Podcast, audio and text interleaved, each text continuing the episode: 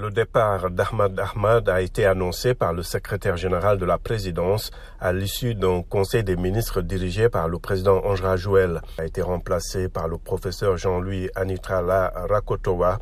a suscité le courroux de ses collègues et du chef de l'État le mois dernier en s'alarmant de flambées épidémiques importantes de Covid-19 dans quelques régions, dont celle de la capitale Antananarive.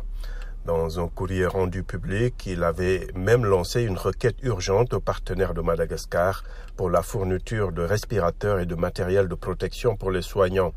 Le gouvernement avait immédiatement réagi, se disant consterné par l'attitude du ministre et dénonçant une initiative personnelle. L'épidémie est officiellement sous contrôle dans le pays.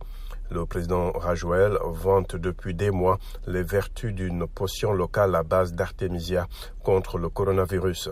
Mais l'efficacité de ce breuvage baptisé Covid organique n'a pour l'heure pas été prouvée scientifiquement.